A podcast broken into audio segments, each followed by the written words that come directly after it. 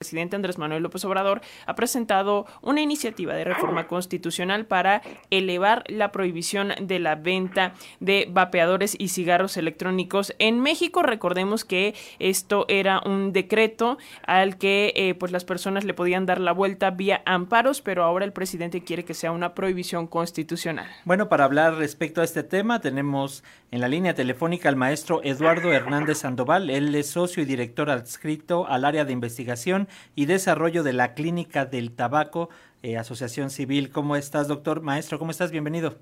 Hola, ¿qué tal? Buenos días, Francisco. Buenos días, Alexia. Buenos días a tu auditorio.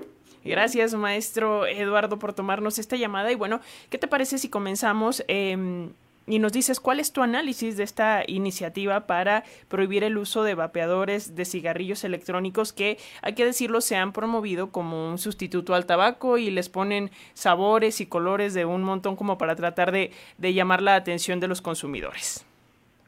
En primer lugar, no tenemos evidencia científica publicada en ninguna parte del mundo de que los cigarros electrónicos sirvan para dejar de fumar. Eso no es verdad. Lo que es verdad es que tenemos cabilderos pagados de la industria tabacalera para promover los productos de Philip Morris, de British American Tobacco, para que niños, niñas y adolescentes entren en contacto con la nicotina. Aquí hay que hacer una observación extremadamente importante, Alexia, para las personas que hacen favor de escucharnos. La manera en la que te metas nicotina a tu cuerpo es irrelevante. La nicotina es la sustancia más adictiva conocida por el hombre, natural, sintética, legal o ilegal, es la sustancia que genera más cambios en el sistema nervioso. Ahora, desde hace décadas, cuando las tabacaleras fueron llevadas a juicio en Estados Unidos, apareció muchísima información que era secreta de las tabacaleras y apareció disponible a la opinión pública. En estos documentos secretos de las tabacaleras ya se habla de que si pudieran tener un vehículo de administración de nicotina, que su negocio es vender una droga adictiva, que la vendan en las tiendas de conveniencia no significa que sea menos peligrosa, significa que una industria poderosa ha normatizado el consumo de este químico adictivo. Ya hacían referencia a las tabacaleras que si tuvieran un dispositivo que no quemara, pero que entregara nicotina sería un negocio muy rentable. Y la investigación sobre los dispositivos electrónicos de administración de nicotina, o sean sistemas electrónicos de administración de nicotina, sea cual fuere el tipo, que si lo calienta, que si utiliza un vaporizador a base de líquido, que si tiene un cartucho, que si es uno desechable, es lo mismo, se siguen metiendo nicotina porque la nicotina, cuando se inhala, modifica la forma en la que el cerebro opera. Y esto viene a ser muy relevante para el grupo etario que nos ocupa en este escenario. En 2022, de acuerdo a las encuestas nacionales en nuestro país, 2.6 millones de chamacos de 10 a 19 años, estamos hablando de medio millón de niños, por ahí uno que otro mayor de edad, está consumiendo cigarros electrónicos, vapeadores, cigarros calentados, el que quieras. Que todos vienen a hacer lo mismo. De más de 20 años, tenemos 1.5%, lo que nos lleva a 1.3 millones de chamacos que están estudiando en la universidad cuyas capacidades cognitivas se están viendo comprometidas por el uso de nicotina. Ahora, eso es desde la base.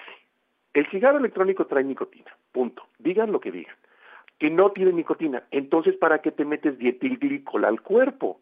Porque resulta que la vaporización de cigarro electrónico se genera a través de dietilglicol y el glicol es el líquido que le ponemos alrededor del coche para que no se caliente el motor. No suena que me deba andar metiendo eso a los pulmones, porque lo único que le podemos meter a los pulmones que no le hace daño es aire. Lo demás le hace daño. Es más, al pulmón no le puedes meter ni agua, porque si le metes agua te ahogas. Así de sencillo, mucho menos químicos tóxicos.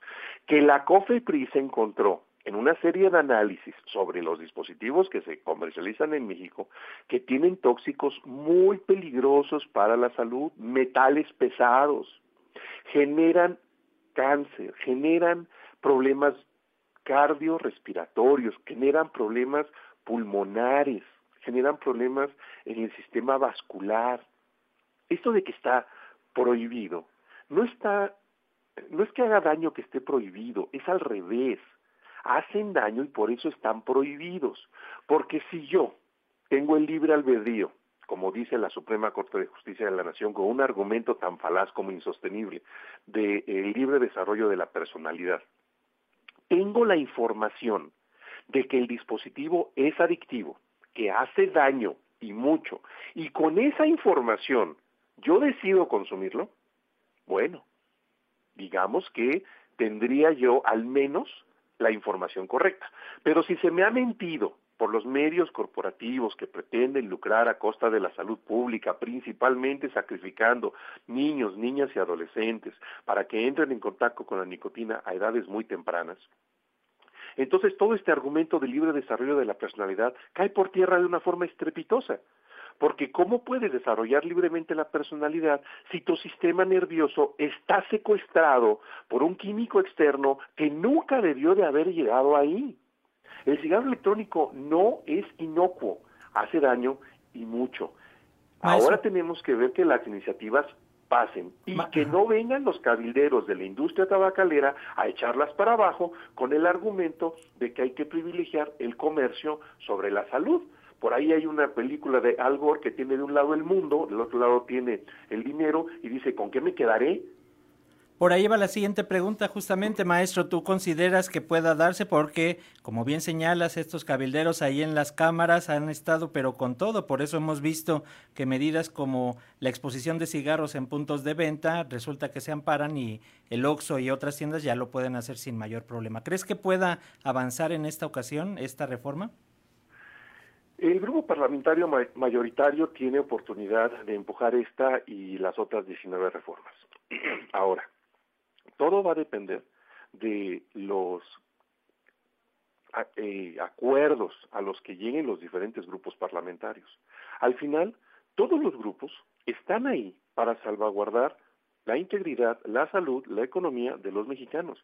No están ahí para defender los intereses de industrias, de pequeños grupos que lo que hacen es ganar dinero enfermando a la gente y matando a la gente. Entonces, lo que estamos haciendo desde la sociedad civil es identificar a todos y cada uno de los legisladores que están votando en contra para denunciarlos y hacerles la pregunta, usted, ¿con qué intereses vota en contra de la salud pública? Usted, legislador, que está votando esta iniciativa, ¿por qué está a favor de que niños, niñas y adolescentes se vean sacrificados por una industria que tiene décadas dañando a la población? Esto es bien relevante. COVID, y COVID gran cosa, y COVID un gran problema. A ver, COVID no fue, no fue una epidemia tan grande si la consideras en comparación con las otras.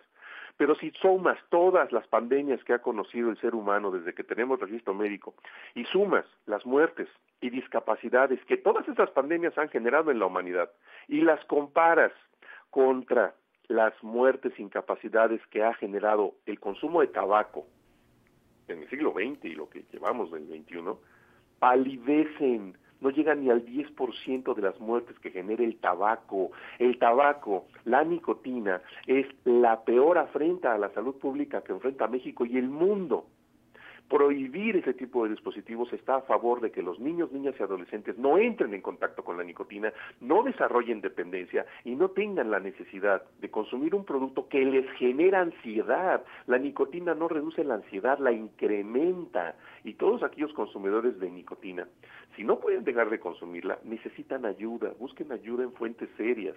En la clínica del tabaco les podemos ayudar a detener la dependencia.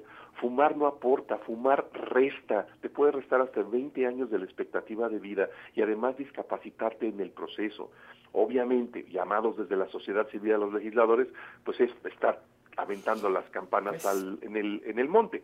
Totalmente, totalmente, eh, maestro. Y si nos lo permites, eh, seguiremos eh, en otro momento la conversación sobre este tema porque la industria tabacalera pues fabrica el único producto legal que cuando se usa mata a la mitad de sus consumidores. Así que, maestro Eduardo Hernández Sandoval, socio y, y director adscrito al área de investigación y desarrollo de la, de la Clínica del Tabaco, te agradecemos mucho estos minutos para las audiencias de la radio pública de Radio Educación y pues continuamos continuaremos abordando estos temas que son indispensables. Te mandamos un fuerte abrazo.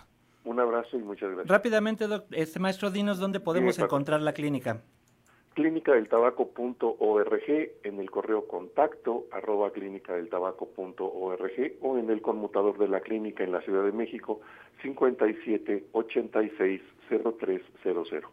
Muy bien, vamos a estar pendientes. Un abrazo, gracias maestro. Paco, muchas gracias. Hasta luego. Hasta luego.